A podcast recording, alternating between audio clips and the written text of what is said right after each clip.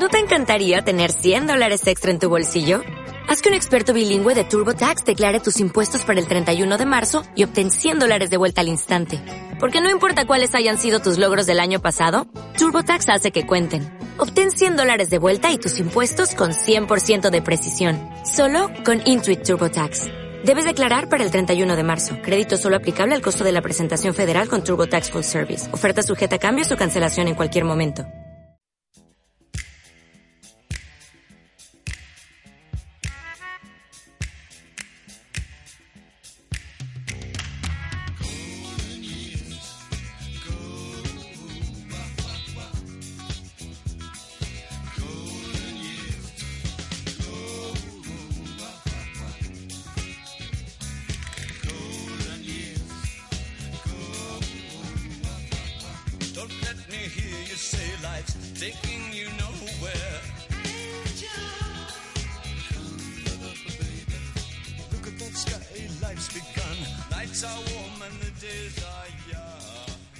Hola.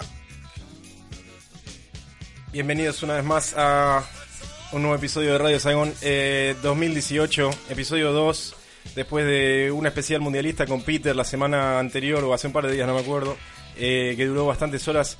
Hoy eh, damos por inaugurada la temporada de entrevistas, que es algo que veníamos prometiendo desde el año pasado, y tenemos un invitado muy especial que nos ha acompañado durante bastante tiempo en la Radio Saigón y que lo pasaremos a presentar en unos minutos nada más. Eh, pero antes quería comentar que el programa lo pueden escuchar a través de Evox, que es una plataforma para podcast, lo pueden bajar por iTunes.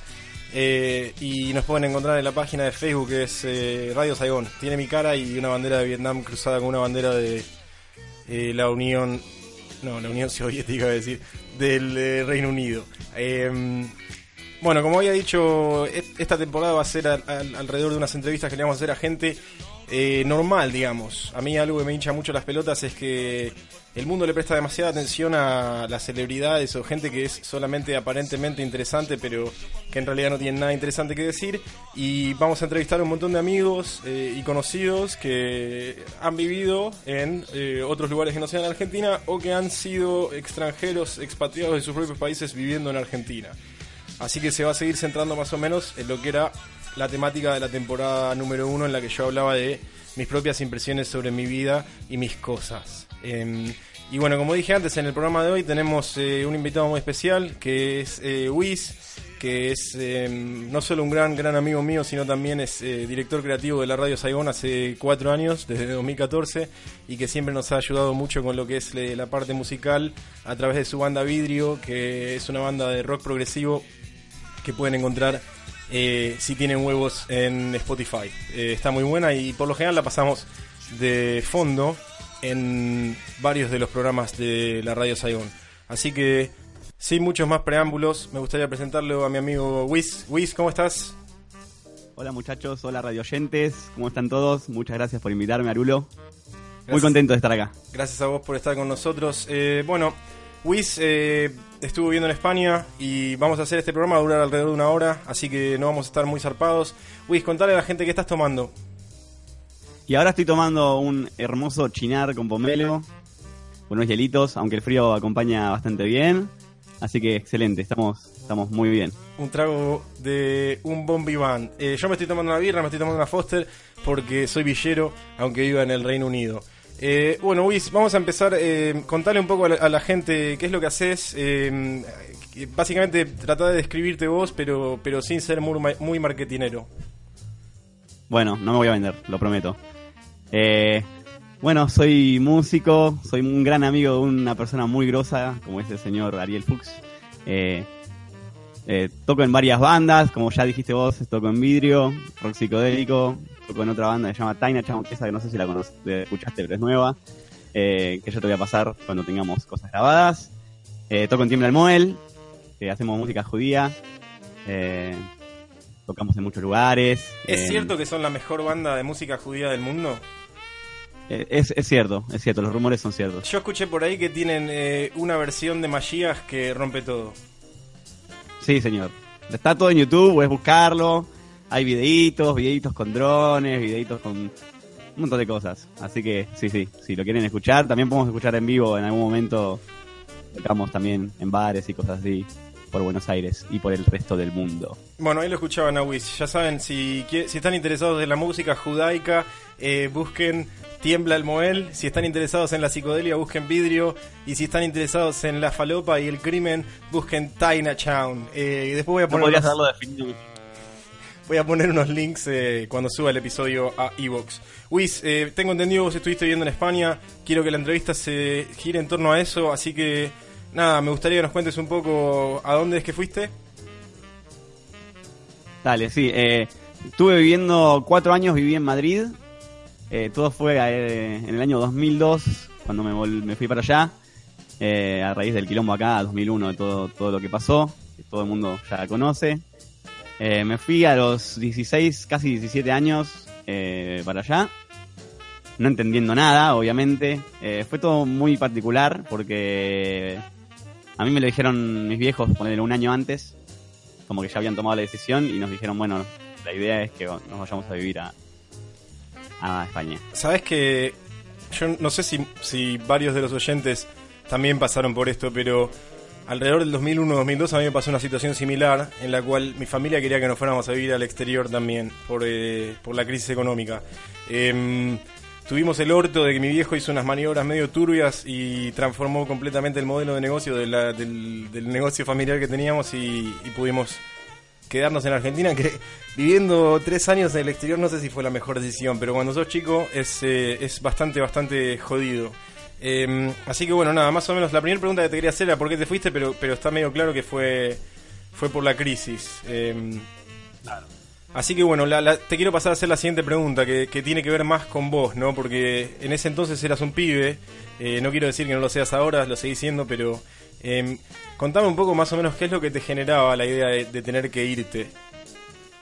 Y fue muy loco porque, eh, y esto yo lo, pude saber un poco después, eh, fue como, para mí fue el mecanismo de defensa que yo logré en ese momento, que la verdad que nunca me, no me di cuenta hasta, hasta años después y hablarlo en terapia, fue que, que para mí fue tipo, bueno, listo, buenísimo, nos vamos, eh, listo, está todo bien, y fue como, bueno, si no lo, si no lo veo, no lo siento. Digamos, como, algo así. Como que usaste el optimismo eh, para protegerte a vos mismo, para protegerte internamente de, todo el ruido que por ahí generaba la situación.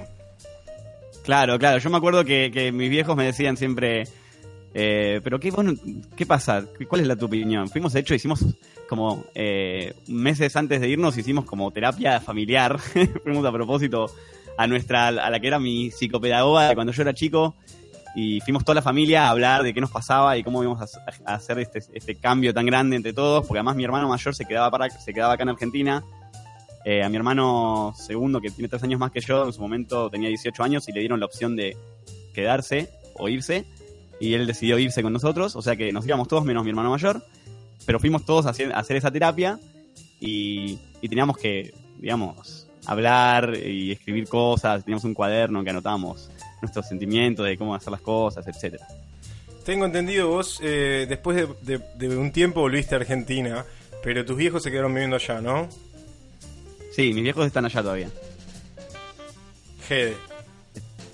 Sí. Es Gede la distancia. Eh, pero bueno, em, bueno, creo que tenés algo más para decir al respecto de esto. Estabas, eh, no estabas cagado, entonces estabas como pacheando la emoción.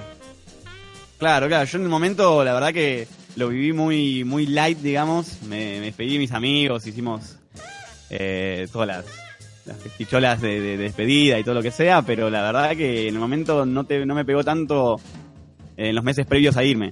Recién, recién caí cuando, cuando ya llegué para allá y no entendía dónde estaba ni qué pasaba. Es todo muy distinto. Bien, quiero que me cuentes un poquito más. Eh Viste que antes de irte tenés como... A mí me pasa que me idealizaba todo, entonces poner, no sé, de repente el Palacio de las Aguas para mí era el mejor edificio jamás concebido eh, y nunca jamás iba a comer una hamburguesa como la de tierra de nadie o, no sé, nunca iba a jugar un fulbito con amigos de nuevo. Todos estos miedos que te agarran creo que, son bastante naturales. Em, pero me gustaría saber eh, ¿qué, fue, qué fue lo que pensabas que iba a ser lo más difícil de abandonar a la hora de irte. Y yo creo que lo, principal es las relaciones, digamos, la, lo, social. Eh, es verdad que, que es, es increíble, pero que cuando te vas al exterior, y yo me convertí en la persona que ahora, eh, en ese que ahora yo, yo viajo y odio ese tipo de argentino eh, exaltante, patriota de todas esas boludeces. El típico argentino que dice, esto acá no lo tenés, eso allá no lo tenés. El, el, eh, turista 40, 50 argentino que lo único que hace es criticar.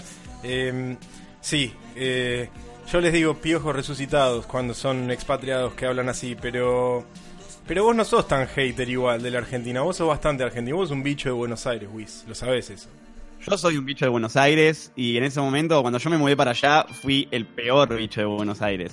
Vos pensás que yo me llegué allá en agosto y yo tuve que repetir cuarto y quinto, o sea, cuarto año que ya lo había hecho acá a mitad de año y no me lo convalidaron. Tuve que volver a, a hacerlo allá y las clases empezaron en octubre. Yo tuve dos meses de vacaciones para aclimatarme y después me fui, pa- me- empecé las clases, digamos. Y yo fui el primer día de, de clases, me acuerdo, me fui con la camiseta argentina, así, de una. Y... A pedir racismo directamente, a pedir que te discriminen. No, eh, no, discriminen a- eh, discrimínenme, chicos. Te digo la verdad, eso no me pasó en ningún momento, por suerte, en, en toda mi, mi estadía en España, lo cual habla muy bien de los españoles y del grupo de amigos que yo me hice allá. Pero, pero claramente mi idea era tipo, sí, yo soy el argentino, yo, ¿entendés? Eh, la, exaltación de, lo que es tu país, porque es lo que, lo que, en lo que te, lo que más te falta, ¿viste?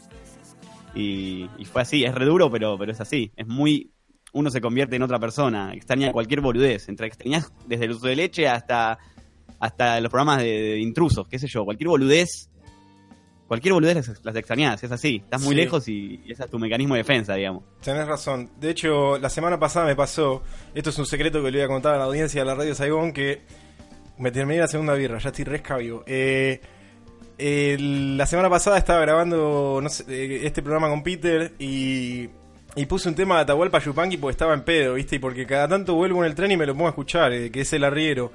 Y después estaba escuchando el programa haciéndole QA y digo, loco, esto es una mierda. ¿Por qué puse este tema? y lo terminé cortando, pero es cierto que cualquier gilada a veces te despierta los feels, ¿no? Como que ves algo que decís, que cap- capaz en Argentina nunca le diste bola, ¿viste? Decís, uh, no, Horacio Guaraní. Y es como, bueno, pero pega por, pe- pega por lugares extraños, ¿no? Yo me acuerdo que, que íbamos, yo llevaba ya un año ponele en, en, en Madrid y íbamos con mis amigos, todos españoles, porque además también eso pasa, en general yo conocía gente argentina que vivía en Madrid y te- te- tenían todos amigos argentinos. Yo mis amigos españoles, yo no mis amigos argentinos, yo lo que menos quería ver era un argentino, y menos un argentino en, en España, son todos unos idiotas. Mirá Un que argentino en el tengo, exterior, tengo un muy buen amigo turismo. viviendo en Madrid. tengo uno de mis Bueno, mejores amigos vive en Madrid. Eh, pero No él tiene la misma visión igual, ¿eh? Él tiene la misma visión y de hecho el concepto de mosquita eh, de mosquito, resuci- mosquito resucitado es, sí. Eh, piojo resucitado me lo, me lo pegó él. Eh, Sí. Pero bueno, sí, está bueno eso, ¿no? Como decir, bueno, ahora estoy en este otro contexto y entonces tengo que adaptarme al contexto, no tengo que buscar la seguridad de estar con gente con la que estoy relacionado Claro. eh, casi naturalmente. Eh, a mí me pasa algo bastante similar, por eso no tengo amigos. Yo, yo lo llevaba a mis, a mis amigos a, a- a lo- a un bar argentino a tomar Quilmes y decía, uy, la Quilmes, qué rica cerveza. Y era una mierda, era una mierda, una zarpada mierda la Quilmes. Era mi, mi, mi mentalidad de, de querer que me guste más la Quilmes. Era una Sí, mierda, sí, teniendo sí. cervezas españolas espectaculares. Eso ya, después ahora yo me acuerdo y me quiero pegar un tiro de lo boludo que era, pero bueno. Me aprende. pasa lo mismo, boludo. Voy a almorzar a un restaurante argentino en Camden y cuando voy con alguien le digo, che, pedimos una birra porque viste que venden Quilmes de litro y la birra de litro no es común en el resto del mundo. Y me tomo una Quilmes de litro y trato de hacer que me guste, pero en realidad es como que digo, no sé si es la birra que más me gusta, viste, es como, No. mm, no sé. Pero bueno, vamos a, a meterle un poco de velocidad. Eh, te, te voy a preguntar algo después que no, que no estaba estipulado, pero yo tengo entendido. Bueno, te lo voy a preguntar ahora, ya fue. Eh, yo tengo entendido que España es un, un país bastante antisemita. Y no, no es secreto que ninguno, o sea, que nosotros dos eh, somos parte de la colectividad, del pueblo elegido.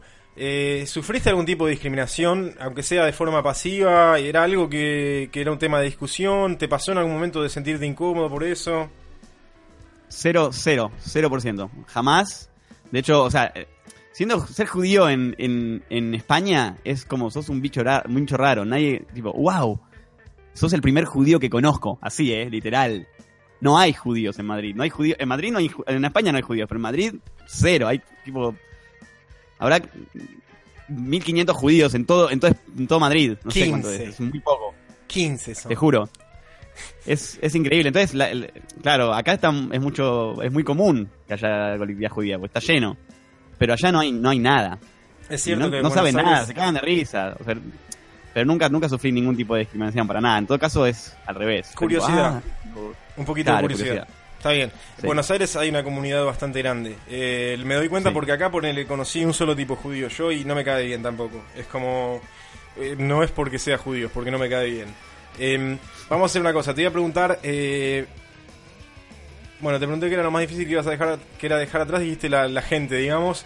Eh, quiero que me cuentes qué es lo que más te gustó apenas llegaste, pero contáselo a la gente, yo me voy a buscar una birra más porque me quedé sin. Dale.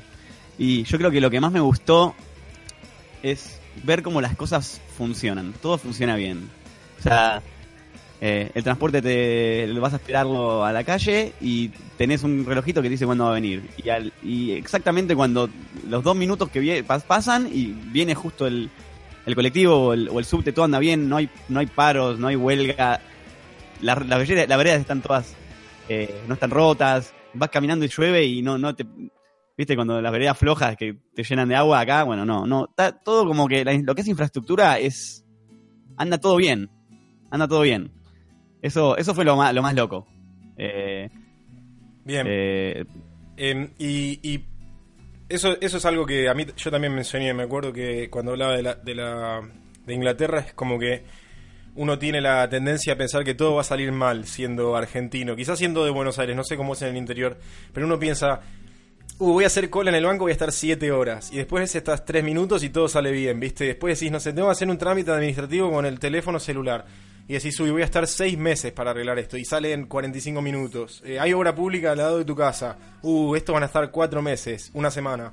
Em, pero pensemos un poco más en Madrid, ¿no? Porque Madrid, a mí en particular, es un lugar que me gusta mucho. Me gusta mucho España, pero Madrid me gusta em, bastante más porque también tiene mucha... Eh, no similitud en el sentido de la idiosincrasia, en el sentido de, lo que estabas hablando vos recién, ¿no? del desarrollo, pero eh, en la forma es bastante Buenos Aires. Eh, Buenos Aires yo lo veo, después de haber viajado por España un poco, lo veo como una mezcla entre Madrid y Barcelona, ¿no? Donde algunos barrios de Buenos Aires son más Barcelona, algunos más, son más Madrid. Pensemos en España. ¿Qué cosa española te gustó así como que decías, esto está zarpado, me encanta, no sé qué? Puede ser una comida, puede ser alguna costumbre. Eh, sí, sí. Hay algo que, me flasheó, que me flashea hasta ahora y que me, me encanta, es que vos estás a tomar una birra a cualquier barcito de mala muerte y te traen las tapas. Entonces, vos te pedís una caña y te traen unas aceitunitas, que no te las cobran, obviamente es parte, digamos, de la birra. después, ¿te pedís otra birra? Porque además valen un euro las cañas, o menos. Un euro diez, no sé. No sé hace cuánto. ¿Te pedís otra caña? No sé hace cuánto hace España, ¿Eh? pero aumentó. Aumentó un poquito. Sí, fíjate el año pasado. Igual, te digo, eh, lo, más increíble es esto. Vos te pedís la segunda, la segunda birra, te traen una tortilla de papa. Así, cuatro pedacitos. Pedís la tercera birra, que encima son birras chiquitas, o sea, te las, te las, te las pedís sí o sí. Y te traen comida ya, te traen un sándwich con no sé qué. Y un ya, ya, almorzaste o cenaste sin, sin o sea, tomaste tres birras.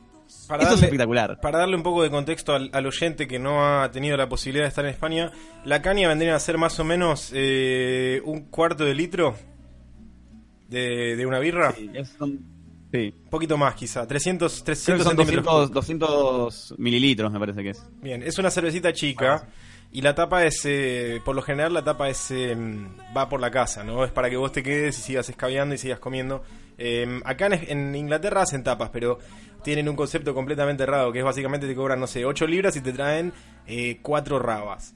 Que es, es bastante Miserable, pero bueno, eh, Londres es así. Eh, bueno, me gusta que hayas hablado del tapeo. A mí es una costumbre que me parece que está buenísima.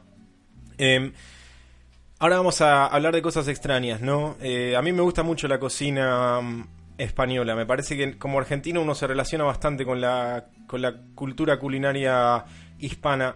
Pero, em, ¿qué fue la cosa más extraña que comiste estando en Madrid? Mira, yo soy bastante común con la comida. De hecho, casi que no como pescado. Tipo, a lo sumo sushi y eso, pero mi viejo quería que yo coma mucho, pero a él le encantan los mariscos y todo. y ¿Vos comes kosher? No, no, no, no. No, no, mira, mira que me la quería decir, ¿eh?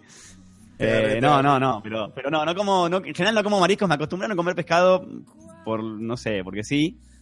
Y, y probé a veces, probé pulpo y cosas así, viste, pulpo a la gallega, que me pareció muy rico. Una consistencia, consistencia medio rara, pero estaba bueno. Pero te voy a decir un ejemplo mucho más raro, o sea, mucho más normal en lo que parece, pero bueno.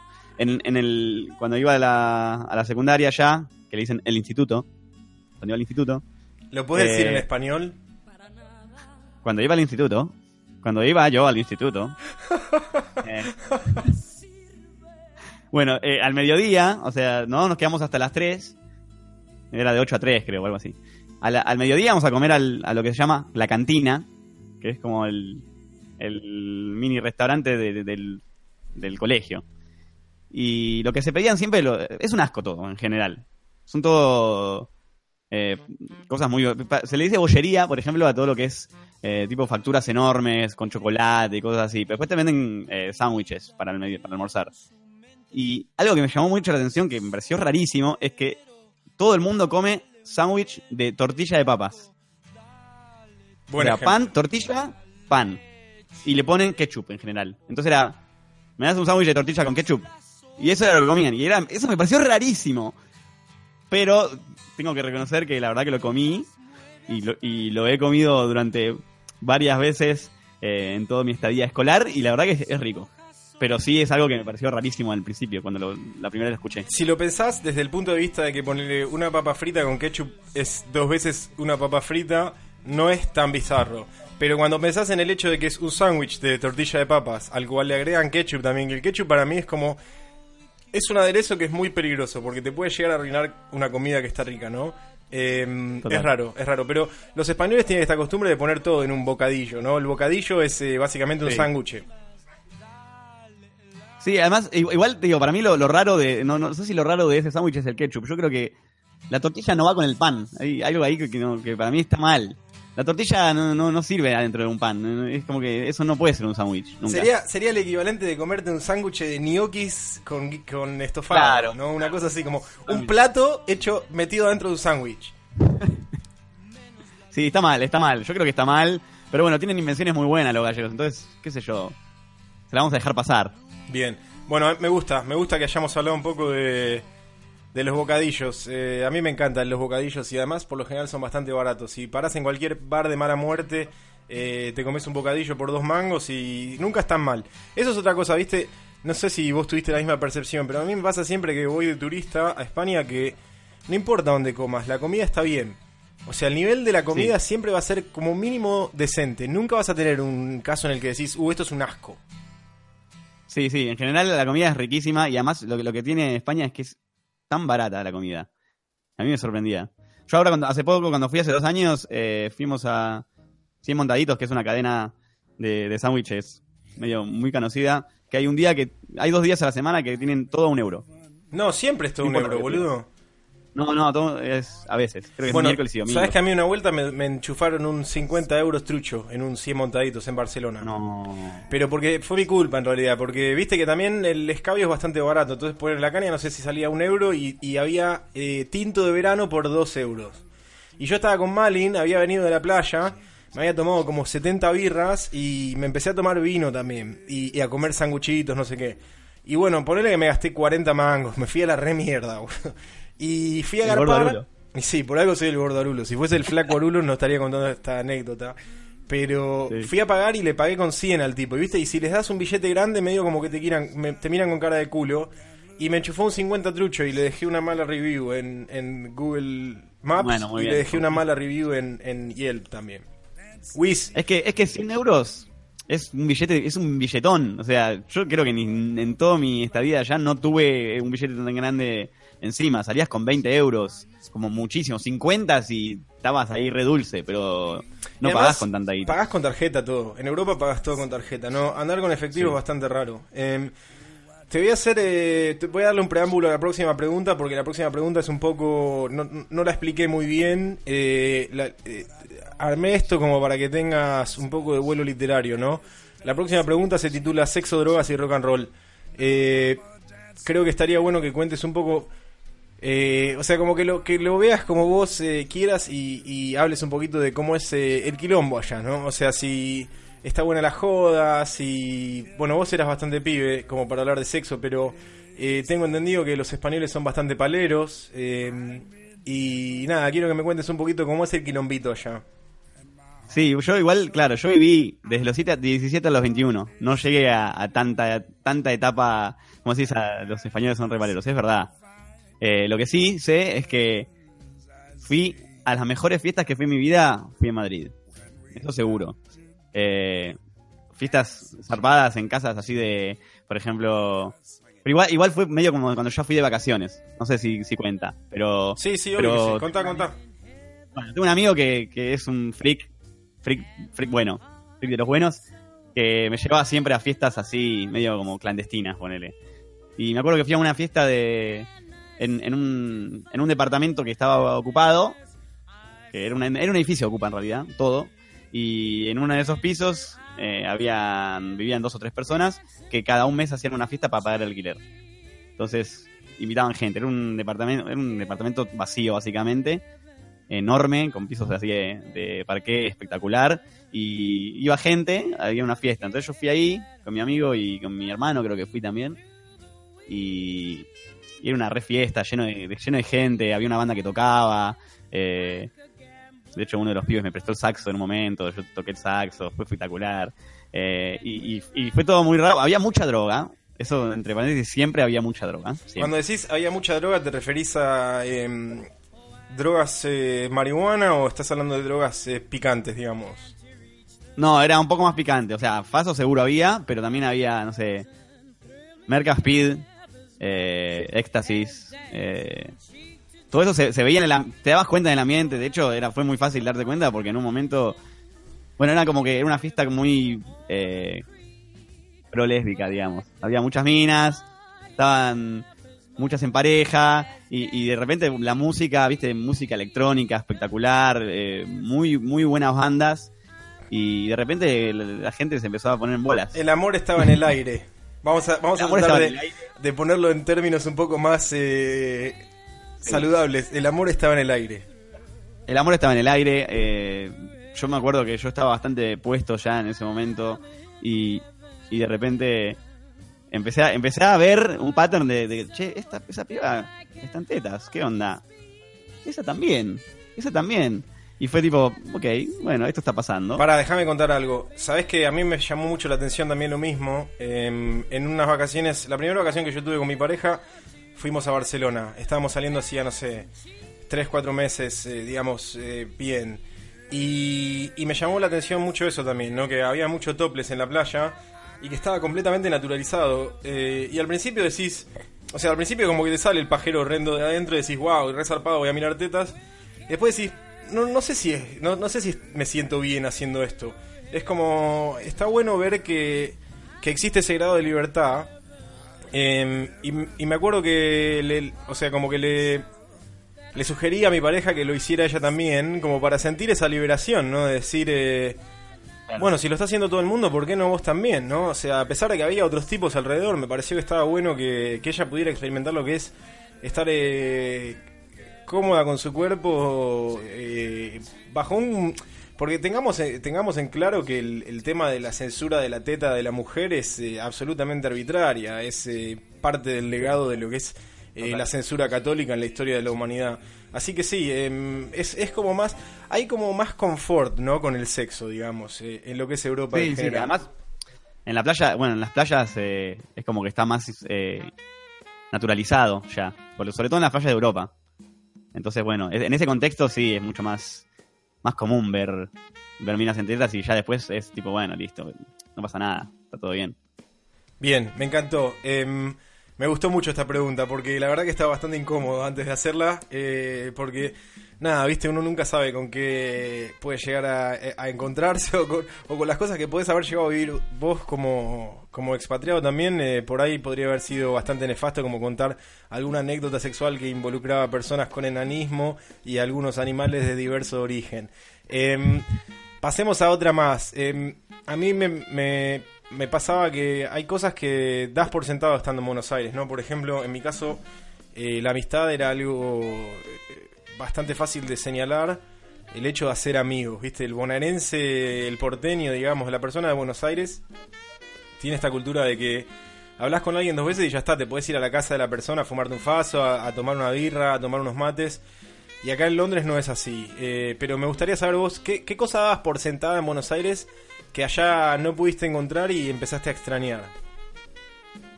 Eh, uh, qué difícil. Eh... Claro. ¿Eh? Puede ser alguna comida o alguna cosa así también. No tiene que ser necesariamente algo filosófico. No, por suerte creo que comida dentro de todo nunca lo pude, nunca lo tuve que extrañar porque mi vieja me hacía todas las comidas de Buenos Aires, así que estaba todo re bien.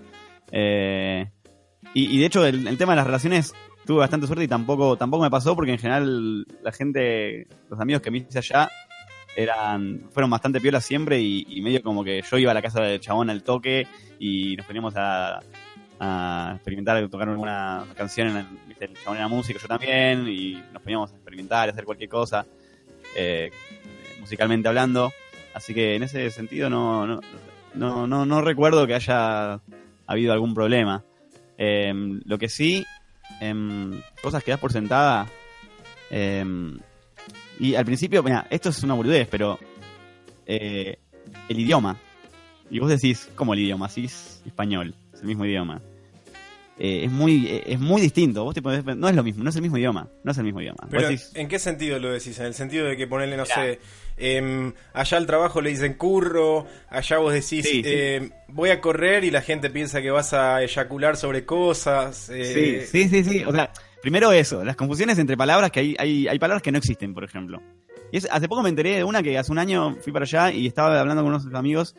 Digo, no, porque en tal rubro no sé qué cosa. Me dice, ¿rubro? ¿Qué es eso? Digo, ¿cómo, cómo que es eso? Rubro, un rubro, el rubro de los zapateros, el rubro... Una categoría, Ah, no. no. sé. en- Sí, sí, no, no existe la palabra. ¿entendés? Eso fue tipo, wow, ¿cómo no existe la palabra rubro? Bueno, no existe. Eh, yo cuando llegué, el, el primer día de, de escuela, me acuerdo, eh, yo no entendía nada. Estaba ahí diciendo, ¿qué carajo hago acá? Y, y viene, entra una de las profesoras y me dice, y me dice algo a mí. Me dice, ah, tal cosa. Y yo me quedo sentado porque no le entendí una palabra. ¿Entendés? Como si me estuviese hablando en otro idioma. Y claro, yo me quedo así sentado y otros compañeros míos me dicen, tipo, dale, anda, anda a anotar en, en- en el pizarrón. Digo, ¿qué? ¿Qué tengo que anotar? Dice, te pidió que anotes el, el horario de las clases. Y yo que lo teníamos ahí. Y yo no había entendido una, no había entendido nada de lo que me había dicho la mina, ¿entendés? Está bien que tenía un mes. No, bueno, en- pero está España. bueno, está bueno lo que decís, Pero- porque, porque mucha gente se va a España y ponle a mí me pasa con mi amigo de Madrid, ¿no? Que, des- que decía antes, le mando un beso grande a mi amigo el Foca, que vive ahí hace un montón de años y que cada tanto viajamos juntos, pero este año no hicimos nada.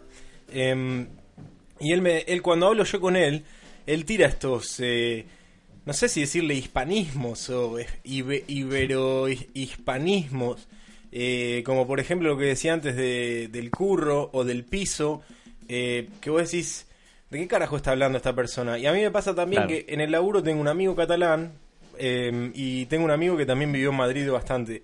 Y cuando hablo con mi amigo de Madrid, que quizás el otro día nos juntamos a comer y, y quizás lo, lo traiga para la- un capítulo de Radio Saigón, a veces le digo, gallego, hablame en español de Argentina, la puta madre, porque no entiendo nada de lo que me estás diciendo. Eh, Así Sí. que sí, está bueno, porque la verdad que no pensaba que ibas a, a mencionar esto, me parece que está buenísimo. Eh, o sea, que, que el lenguaje es algo que vos pensabas que ya estaba más o menos solucionado y te encontraste en situaciones bastante incómodas por eso. Sí, sí. Bueno, la, la más incómoda, eh, ¿sabes lo que, sabes lo que es una chupa pija en España, no? Eh, sé que pijo es cheto, pero no sé qué es chupa pija. Chu- una chupa pija es una campera de cuero con onda. La chupa le dicen a la campera de cuero. Entonces, si vos, hola, ¿me ¿podés dar esa chupa pija? No, me muero, me muero. La voy a hacer. Y bueno, La próxima vez que vaya a Sara voy a decir, disculpa, chupapijas tenés? Eso es increíble. Hay, hay- pero, el hecho de currar, que currar sea trabajar, eso también es increíble. Me voy a ir a currar ahora. Igual para, ¿sabes ¿Y qué? Te quiero contar un guilty pleasure, que a mí me gusta, un guilty pleasure, lo dije en, en English. Eh, Sí. A mí me gusta mucho hablar, cuando hablo con algún español, eh, como que instintivamente me sale tirar todo el lunfardo porteño que puedo, ¿viste? Y te digo cosas como, a este no lo juna nadie, yo me la paso laburando, este hijo de puta es un parásito, no sé, es un gnocchi, y los tipos dicen, ¿y qué es gnocchi? Ah, no, gnocchi es que labura solo los 29, no sé qué, y me siento bastante interesante cuando hago esas cosas. Es como para darle un aire de misticismo a la cultura porteña.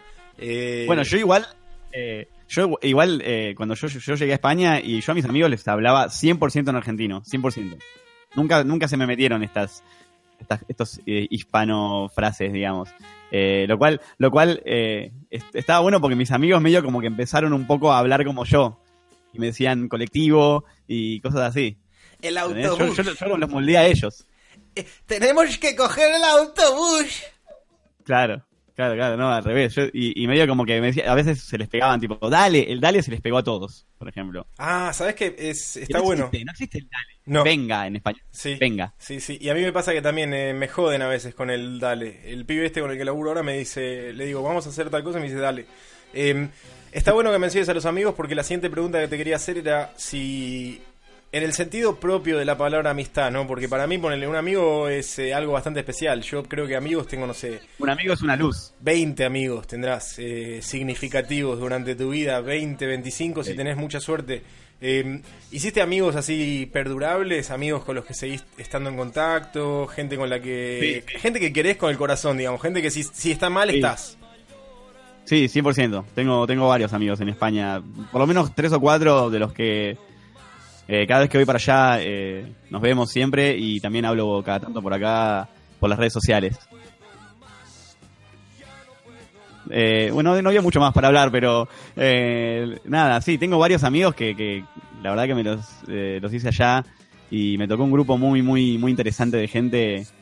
digamos que no es el imaginario común de, lo que uno piensa que es un español de España, porque es muy, es muy normal en general decís eh, el típico español eh, que es medio, es medio prejuicioso y es medio eh, bruto y qué sé yo, no, no, a mí me tocó gente de 10 eh, que hasta hoy sigo en contacto, así que la verdad muy bien. Mándale Saludo saludos a alguno, boludo, a ver si te Sí, escuchan. está Charlie, Charlie Pérez, un capo, es como el, es como un aruro- el, el aruro gallego. Bueno, cuando, Eh, cuando vaya a España me lo tenés que hacer eh, Sí, conocer. Así 100%. me voy y me tomo una 100%. caña con él. Dale. Buenísimo. Wiz, eh, hasta ahora venimos muy bien. ¿Vos cómo te sentís? ¿Cómo estás eh, en niveles etílicos? Yo recién justo me fui a tomar una birra y le dije a Wiz, che, bancame que me voy a tomar una birra. eh, y por eso él siguió con el programa. ¿Vos estás medio escabio? Sí, no, ahora necesito refiliarme, así que ha- hacete una, un monologuito copado que me haga un, un Dale, traguito más. Anda a hacerte un trago y yo voy a hablar un poco con la gente. Bueno, voy a contar un toque. Esta es eh, la segunda temporada de la Radio Saigón 2018. Eh, estas son las entrevistas de las que veníamos hablando antes, eh, que tienen un poco que ver con darle la posibilidad a gente normal, digamos. Eh, normal no en el sentido de que haya gente que no es normal, sino en el sentido de que a mí me molesta mucho sentir esto de que el, el mundo se enfoca bastante en la gente famosa, ¿no? Y la gente famosa, por lo general, el único mérito que tiene realmente es eh, ser eh, atractiva visualmente, ¿no? Me parece que es una mierda. Y por eso es que me pareció que esta idea de ponerme en contacto con gente eh, como la que vos te cruzás todos los días en el subte, gente que tiene problemas mundanos, como puede ser, no sé, tener depresión porque el laburo es aburrido, o que tiene problemas con sus parejas porque no tiene un millón de dólares en la cuenta de banco, me parece que tiene muchísimo más valor que agarrar y entrevistar a, gente que ya está consagrada y, tipo agarrar y vanagloriarlos más en su propia eh, crapulencia. Así que ese, ese es el motivo por el cual esta segunda temporada se va a basar en eso. Vamos a entrevistar un montón de personas muy interesantes. La próxima me parece va a ser Macarena, que vive en Francia, aunque no estoy bien eh, seguro dónde. Así que voy a decir que vive en Montpellier. Pero probablemente la esté pifiando zarpado. Así que cuando hablemos con Vive esa... en Alés. Ale. Ahí está, ahí volvió Wiz con un eh, chinar recargado. Y bueno, nada, esa es un poco la idea de esta segunda temporada. Así que vamos a continuar un poco con la entrevista con Wiz. Eh, Wiz, como dijimos antes, es un músico. Eh, zarpado developer también, debo decir que es uno de los developers más eh, hábiles que he conocido, bastante rápido eh, y te pelea los bugs un montón. Pero eso lo dejamos para cuando hagamos Saigón, las crónicas de laburar en tecnología. Em, Me encanta. Luis, quiero que me cuentes ahora, y esto quiero que abras un poco el pecho y digas, eh, y hables un poquito con sinceridad en la medida que se pueda y que no te comprometa. Eh, todos tenemos momentos de mierda viviendo en otro lugar, ¿cuál fue tu peor momento en Madrid? El peor momento, o sea, cuando decías, loco, no puedo más. Eh, ok, bueno, el peor momento. No lo calificaría como el peor momento, así como me quiero matar, ¿no? Pero, pero sí, eh, el año previo a volverme, o sea, yo me volví porque yo me quería, me quería volver, quería estar acá. La excusa fue que me quería eh, venir acá, eh, Argentina, porque quería estudiar diseño gráfico y no existía como carrera oficial en, Madrid, cosa que en ese momento era verdad. y había empezado, había empezado una carrera, que era lo más eh, parecido a lo que era diseño gráfico, pero era una mierda y medio como que eh, iba a una universidad eh, en la Loma del Orto, tenía como dos horas de viaje y la gente no me copaba para nada, las materias no me copaban para nada y llegué a ese punto que decía, ¿qué carajo hago acá? O sea, ya estaba laburando, pero no estaba laburando de lo que yo quería. fue como ese cúmulo de cosas y bueno, eso, esa situación después fue, dije, dije bueno, tengo que hacer algo al respecto, no sé qué hacer. Y surgió la, la, idea de que dije, bueno, me, quiero volver. Y mi viejo me decía, no, ¿qué te vas a volver a Argentina? No sé qué. Y le digo, no, en serio, esa es, la, eso es lo que quiero, la verdad. Y bueno, al final tuvieron que medio aceptarlo y digerirlo un poco. Y, y yo me, volví. O sea, y creo que fue una excelente decisión. Eso fue lo, lo, lo más, digamos, turbio que me puede haber, haber pasado. Eso o, o, haber, o el principio, digamos, cuando no entendés nada, pero eso es más incertidumbre que, que un momento de mierda. Es, es muy curioso lo que decís y me parece que está muy bueno porque uno piensa, ¿no? Por lo general que... Bueno, quiero hablar de dos cosas acá. Estoy bastante escabio, así que voy a darme un poco de Google literario. Em, algo que yo aprendí viviendo afuera es que uno tiene que seguir al corazón, ¿no? Como que hay momentos en los que vos solo sabés que estás mal y que aunque el resto de la gente que vos querés y la gente en la que vos confías te diga que lo que vos estás por hacer está mal, a veces tenés que cerrar los ojos y decir, no, yo pateo, yo pateo al arco, no importa si la pelota se va afuera o no, me la voy a bancar, pero me parece que te pasó algo bastante similar con esto, ¿no? De volver a Argentina, porque uno pensaría que estando en Europa tenés como un contexto un poquito más amigable para el desarrollo profesional, eh, y eso obviamente es una señal de, de mucho coraje, ¿no? Eh, así que nada, me parece que está buenísimo lo que contás. Y, y después, ¿había alguna cuestión que vos digas? Porque viste, a uno le gusta darse manija. Cuando estás afuera es como que decís, ay no, porque tal cosa o tal otra. Entonces vas y te metes así, como el, dedo en la llaga vos mismo. ¿Tenías algún mecanismo de. ¿Cómo es que le dicen a los coping mechanisms en español? Como un mecanismo. Vos dijiste mecanismo de defensa antes, que está muy bien. Quizá podemos usar eso también. ¿Tenías algún mecanismo de defensa como para decir, me siento miserable, pero está todo bien estando acá? Eh... no, no, no sé si mecanismo de defensa, pero sí. Y esto es algo que es una mierda en realidad. Pero me yo me refugiaba, refugiaba mucho en mis, mis amigos de, Argentina en ese momento. Y hablaba mucho con ellos. Y había un amigo mío en particular que siempre me decía, ¿cuándo volvés? ¿Cuándo volvés? Tipo, me había recién ido y era tipo, che, ¿cuándo volvés? Tipo, no, pará. Tipo, todo bien, pero acabo de llegar.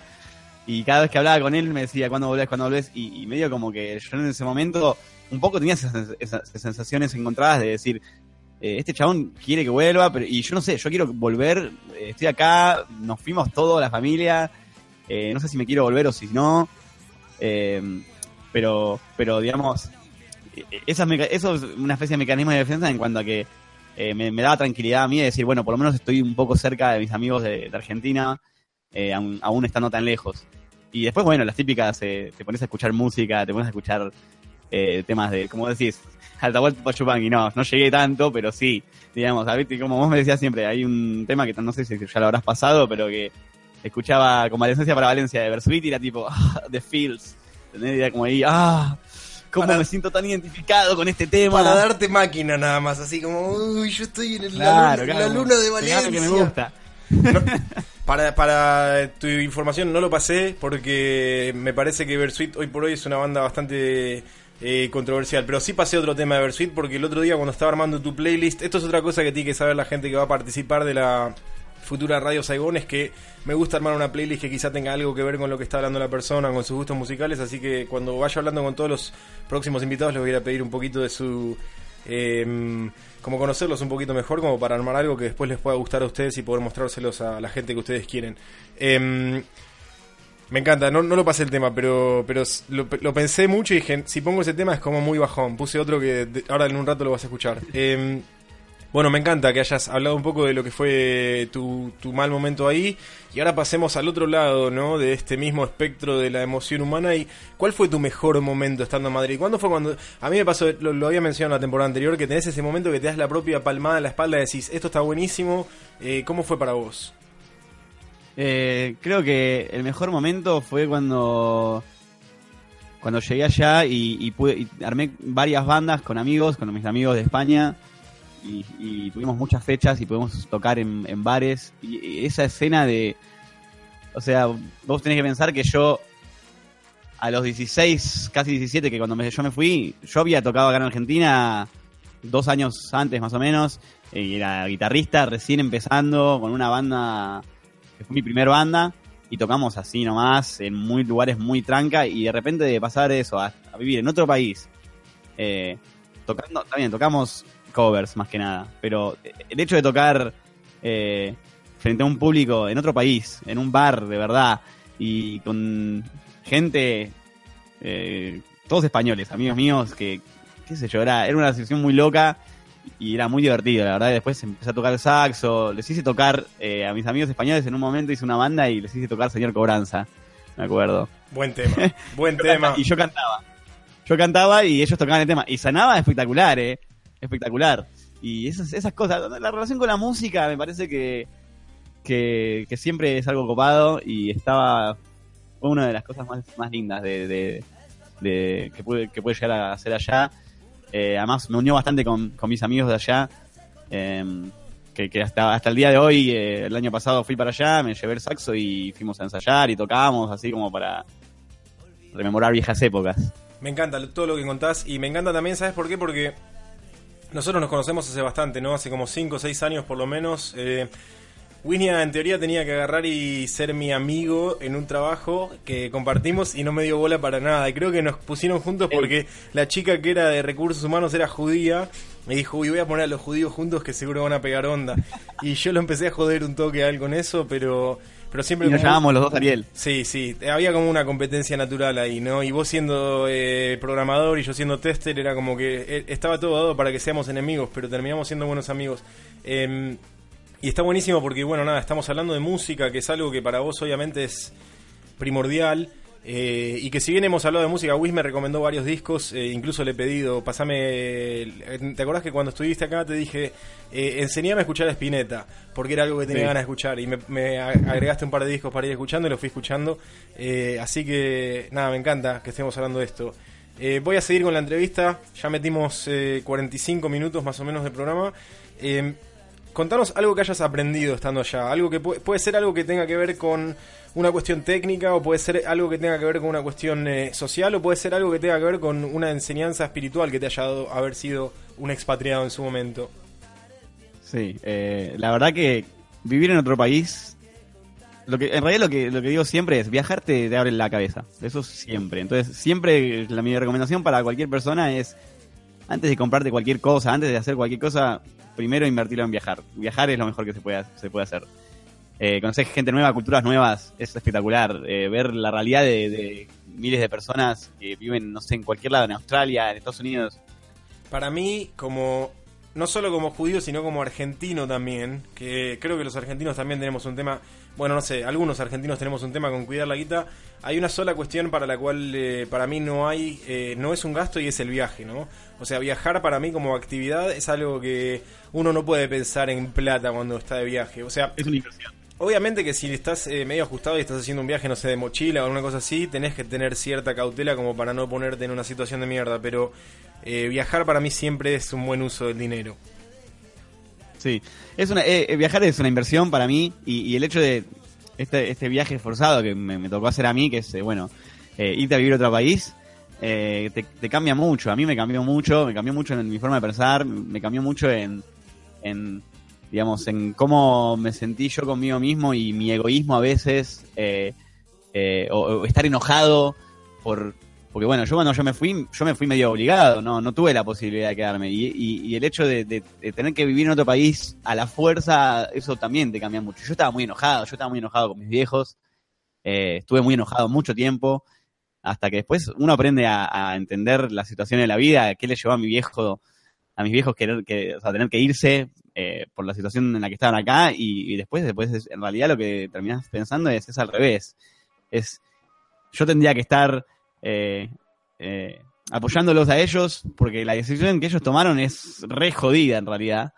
Y, y, uno aprende a, un poco a entender un poco más la, la situación de los demás. Eso es. Está buenísimo esto que decís, porque a mí también me pasó eso. Em, a medida que vas creciendo, es como que te empezás a.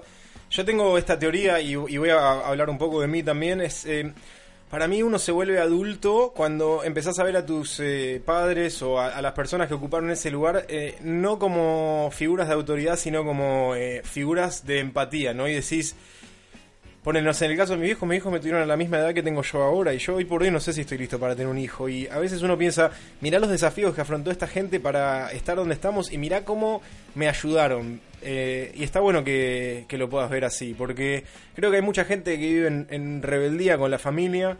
Y, y, te quería decir otra cosa más, siendo que los dos somos moyes, eh, es como que tuviste un segundo bar mitzvah, es como que tuviste una segunda instancia en la que te volviste hombre.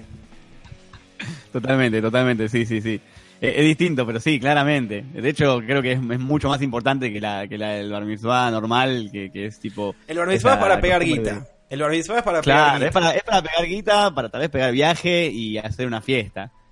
Y eso que la mía fue hecha con dos mangos, pues te digo, fue en el año 99, la hice con mi hermana, que yo ya tenía 14 y mi hermana tenía 13, que se supone que ella lo tenía que hacer a los 12, pero mi viejo no tenían guita y lo hicimos en un bar a la vuelta de mi casa, pizza y cerveza, o sea, mejor no podría haber sido. Después de todas esas fiestas gigantes que se gastan miles de miles de dólares. Vamos a pegarle un poco a la colectividad, porque a mí también me pasó algo similar. Ponele mi bar mitzvah fue en 2001, ¿no? O sea, y, mi familia en ese momento estaba sumida en una crisis resarpada.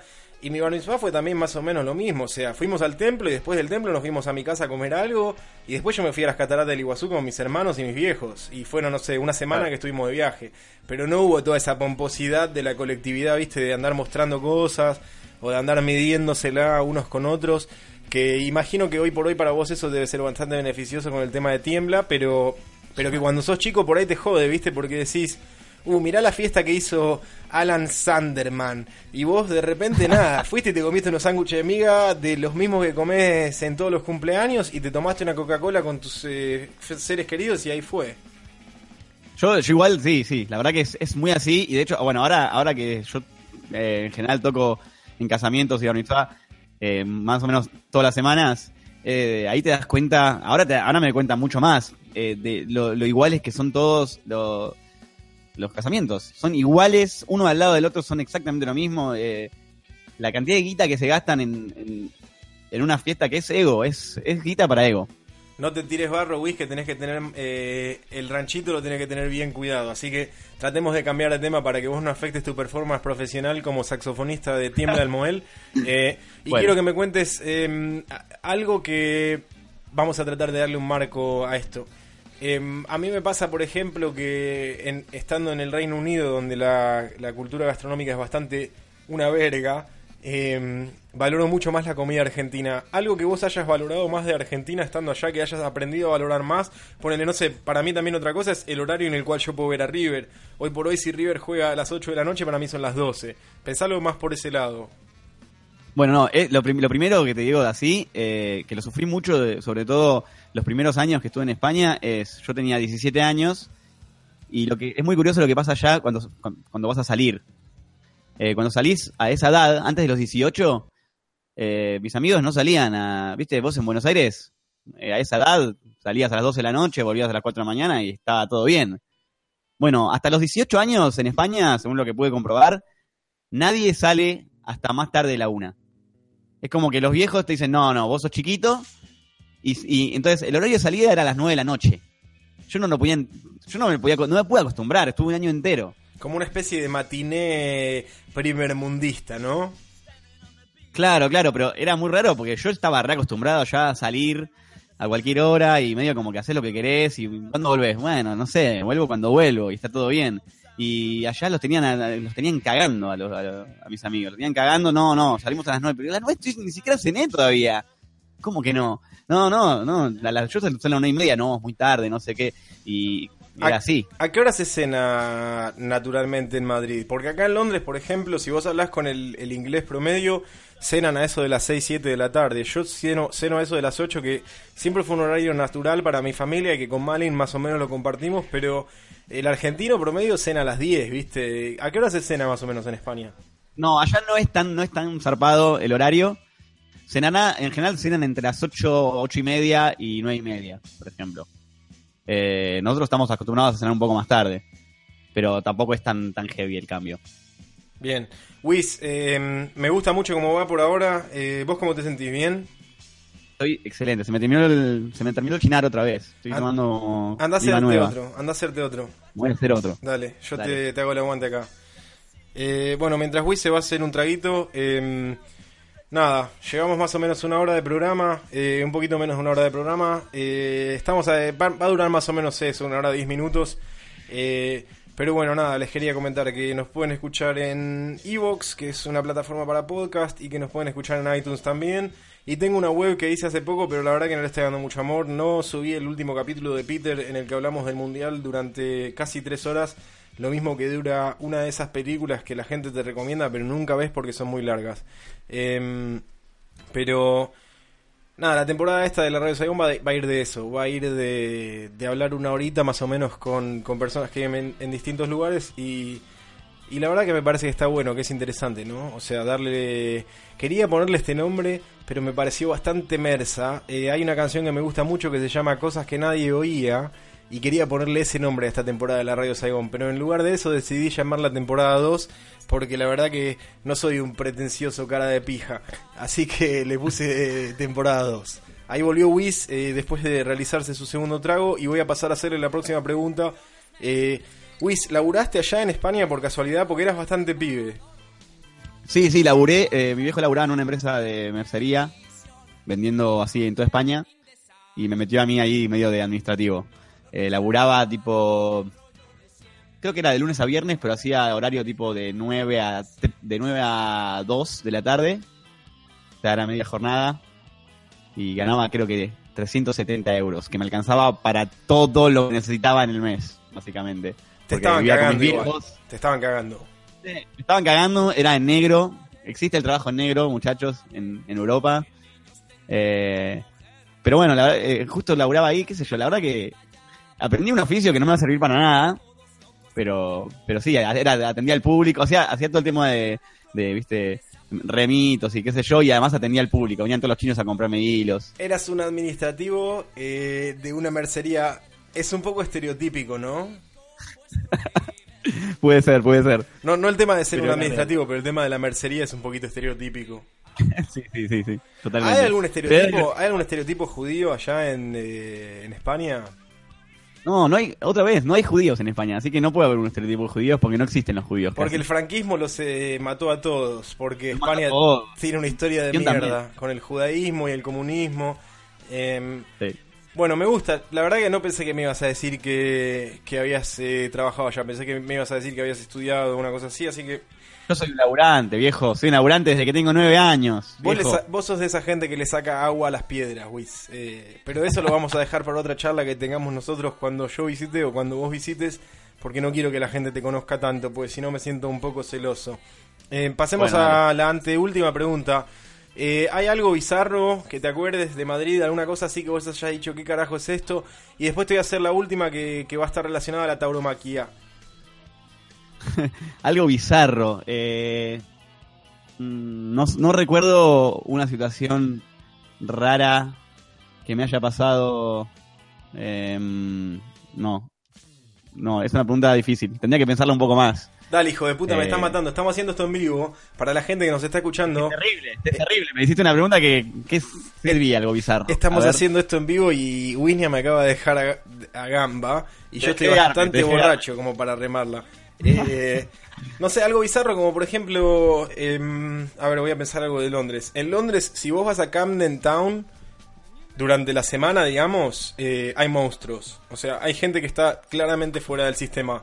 Y nada, no sé, estaba pensando en algo así, ¿no? Como por ejemplo, eh, gente que está resarpada, o si te quisieron afanar alguna vez, o si sufriste algún episodio medio bizarro. No, de, de- situación de inseguridad, cero, cero por ciento. Jamás me intentaron ni, ni afanar ni, ni, ni de cerca. Pero sí había una anécdota que a mí no me pasó, pero sé que amigos míos sí, que en el barrio donde vivían, em, cada tanto pasaban nazis y le pegaban a la gente. Eh, Skinheads. o sea, skinheads, sí. Eh, que estaban cerca del barrio donde yo vivía y que eh, un amigo mío tuvo encontronazos a veces como que son eh, nazis de pendejitos, ¿viste? Pendejitos de, de 17, 18 años, que eran de la mi- misma edad de nosotros en ese momento, 20 años, que, que, que tal vez te dicen algo como para triggerearte, ¿viste? A ver si, si caes y te quieren pegar. A mí no me pasó nunca, pero amigos míos que, que vivían cerca de mi casa, eh, cada tanto me dicen, no, el otro día casi me, casi me pego con un nazi porque estaba ahí y me dijo no sé qué, y yo lo mandé a cagar y, medio como que no, no me dijo nada, pero, pero estaba esa situación como que latente, digamos. Es loco, ¿no? Porque, em, por ejemplo, hoy por hoy, em, digamos, en toda Europa se vive una situación bastante particular con los inmigrantes.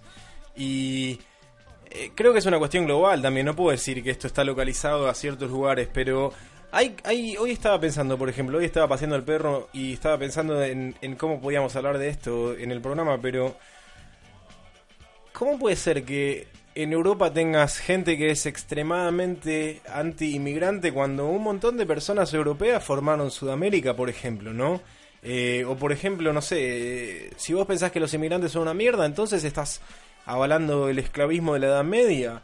Es, eh, es bastante asqueroso eso, la verdad, y me parece que es algo que tendríamos que tomar bastante conciencia de que vivimos en estamos en un momento de la historia en el cual el- la raza es un no, no le importa a nadie la verdad es que no le importa a nadie.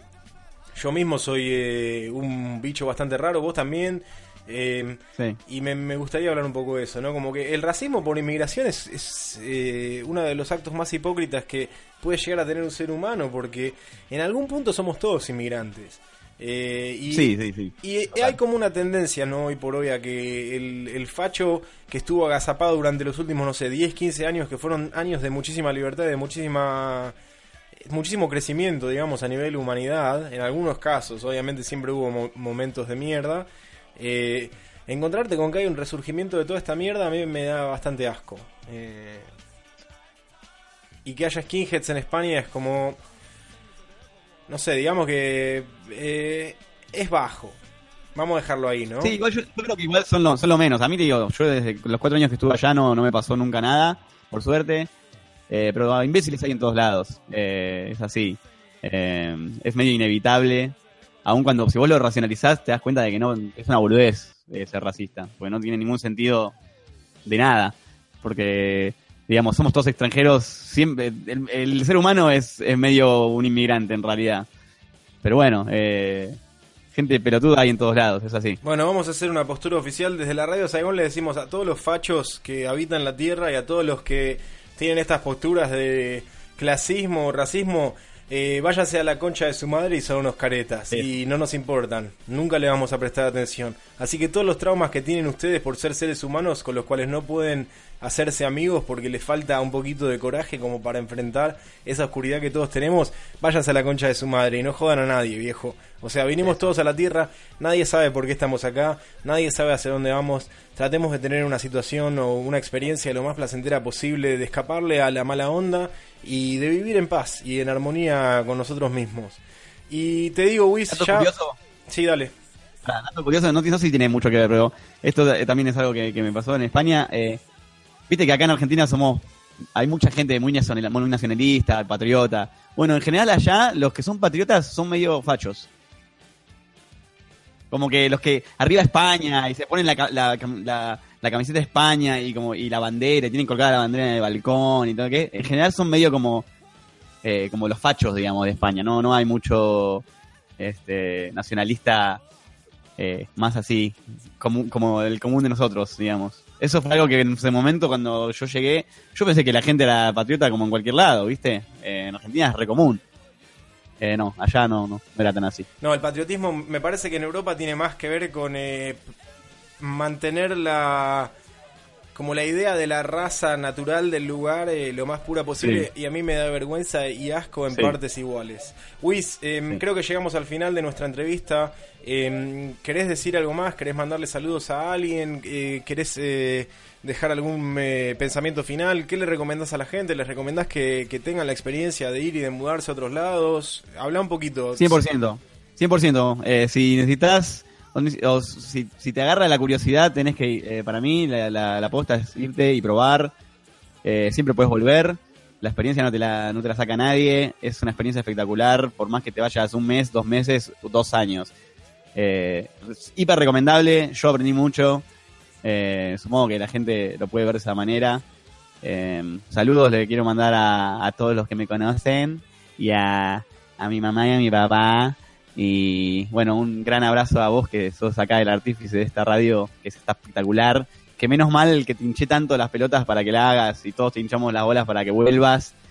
Y volviste por fin. Así que nada, te quiero mucho y muchas gracias por esta oportunidad. La verdad que me encanta la radio desde siempre. Déjame y. Soy a ser tu director creativo hasta vitalicio. Vos vas a ser el director creativo para siempre y cuando no necesitemos tu input creativo vamos a nombrarte socio honorario de la Radio Saigón eh, y es verdad lo que decís. es cierto que vos eh, muchas veces me hinchaste las pelotas para que yo eh, me ponga a hacer el podcast o la radio y, que muchas veces también te he preguntado a vos si era una mierda. No sé si te acordás, pero te mandaba mensajes y te decía, me preguntaste. ¿es una mierda el programa de hoy? Y vos me decías, no, está buenísimo. Y después cuando se me pasaba el pedo y cuando lo escuchaba después de un par de días decía, ah, está bastante bien. Así que nada, te quiero agradecer a vos también por prestarte para esto, por contar un poco de tu experiencia, que quizá para vos es sencillo porque sos un tipo bastante extrovertido y bastante cool, pero para la gente por lo general eh, debe ser bastante difícil. Eh, así que bueno, muchas gracias por participar de esto y, nada, eh, sigamos hablando y quizás podemos hacer algún otro especial. En algún momento dijimos que íbamos a hacer un, un especial que se iba a llamar No sos Goy no, ¿cómo era? No sos. soy yo, no, soy... yo, sos Goy. Eh, y que vamos a hablar de ser judíos. Así que queda ahí. Me encanta y hay que hacerlo. Hay que hacerlo. Queda en el backlog de nuestras ideas. Me encanta, me encanta que uses la palabra backlog.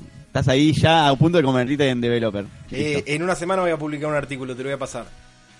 Dale. Así de bizarro me volví. Bueno, Wiz, muchas gracias por participar y nada, estamos en contacto y para la gente que quiera contratar eh, a Tiembla el Model, te hablan a vos. Dale, de una. Me gusta el chivo, me gusta. No puedo hacer estas cosas, nos escuchan siete personas, boludo. Ey, nunca se sabe, boludo. No, es cierto. El otro día, el otro, el otro día me mandaron un mensaje por Facebook de que nos vamos a tocar a, Guatemala porque nos escucharon por YouTube, imagínate. Muy bueno, muy bueno. Aguante. Bueno, Wiz, eh, muchas gracias por estar acá. Te mando un abrazo grande y te quiero mucho. Yo también, guacho. Un abrazo para todos. Gracias. Bueno, ahí eh, estamos eh, cerrando el programa de hoy, el, episodio número 2 de la Radio Saigón, en el cual tuvimos la posibilidad y el privilegio de poder hablar con Wiz un poco de su experiencia como expatriado, viviendo en, en Madrid en este caso. Y nada, la semana que viene no, pero la otra, creo que esto va a salir cada dos semanas, no estoy eh, muy seguro, pero la verdad es que estoy con muchas cosas eh, y sigue siendo cierto que disfruto mucho de hacer de estos programas de Radio Saigón. Eh, así que en la medida en la que fue, vaya encontrando energía o vaya encontrando lugares vaya encontrando cosas que son interesantes de hablar, las voy a ir trayendo a colación y las vamos a ir hablando acá. Em, hace poco hablé con un amigo que me sugirió que hiciera como una especie de ¿Cómo lo puedo decir en español? Como que revisite un poco los conceptos que hablamos en eh, la temporada anterior y que dé un poco de un update de todo lo que fue pasando. Así que quizás haga un episodio medio monológico eh, acerca del Brexit principalmente y de, de, dónde estoy hoy también, ¿no? Así que entre estos programas que vamos a ir haciendo en los cuales vamos a tener invitados, también vamos a tener la posibilidad de hacer uno en el cual eh, hable yo solo de, de cómo son las cosas. Pero le quiero agradecer a todos los que nos escucharon y ya saben, nos pueden encontrar en Evox o en iTunes eh, bajo el nombre de Radio Saigón o pueden buscar Arulo y me van a encontrar ahí también. Y, y nada, eh, en Facebook también nos encuentran eh, si buscan el nombre Radio Saigón. Eh, les mando un abrazo grande, los quiero mucho y nos volvemos a encontrar, no sé, más o menos 15 días, una cosa así, que vamos a hacer una entrevista con Maca que va a estar plagada de sorpresas y de un poquito de la idiosincrasia francesa que es tan particular. Los quiero mucho, yo soy el gordo Arulo acá desde Richmond y, bueno, chao. Chao, viejo.